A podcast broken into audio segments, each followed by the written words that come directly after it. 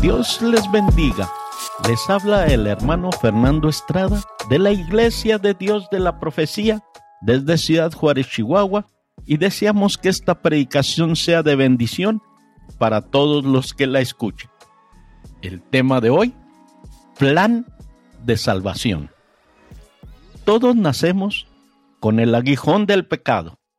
El pecador está destinado al castigo eterno en el infierno.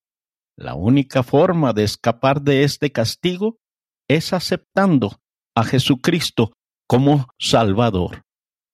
Considere los siguientes pasos conducentes hacia la salvación y vida eterna y actúe ahora mismo.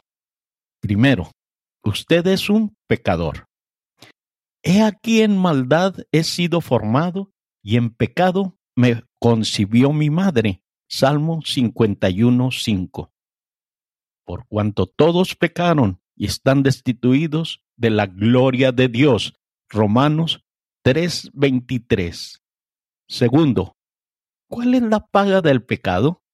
Porque la paga del pecado es muerte, mas la dádiva de Dios es vida eterna en Cristo Jesús, Señor nuestro. Romanos 6:23. ¿No sabéis que los injustos no poseerán el reino de Dios? No erréis, que ni los fornicarios, ni los idólatras, ni los adúlteros, ni los afeminados, ni los que se echan con varones, ni los ladrones, ni los ávaros, ni los borrachos, ni los robadores heredarán el reino de Dios. Primera de Corintios 6, 9 al 10.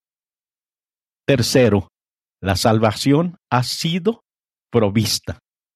Mas Dios muestra su amor para con nosotros, porque siendo aún pecadores, Cristo murió por nosotros. Romanos 5:8. Porque de tal manera amó Dios al mundo que ha dado a su Hijo unigénito, para que todo aquel que en él cree no se pierda, mas tenga vida eterna. Juan 3:16. Cuarta, ¿cómo puedo recibir salvación? Tiene que haber arrepentimiento. No os digo antes, si no os arrepentiereis, todos perecerán igualmente. Lucas 13:3. Tiene que confesar sus pecados. El que encubre sus pecados no prosperará, mas el que los confiesa y se aparta alcanzará misericordia. Proverbios 28:13. Tiene que creer. Y ellos dijeron, cree en el Señor Jesucristo y serás salvo tú y tu casa. Hechos 16:31 tiene que recibir a Cristo como tu Salvador. Mas a todos los que le recibieron, a los que creen en su nombre, les dio potestad de ser hechos hijos de Dios. Juan 1, 12. Ahora que tiene conocimiento de estas verdades, actúe inmediatamente y reciba a Cristo como su Salvador personal.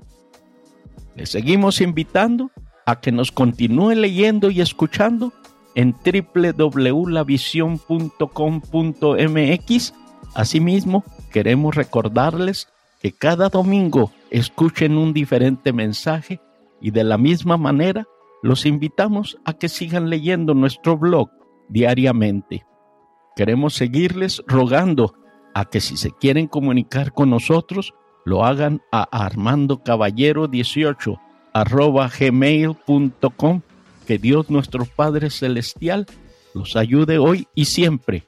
Es el deseo y oración de su hermano en Cristo, Fernando Estrada.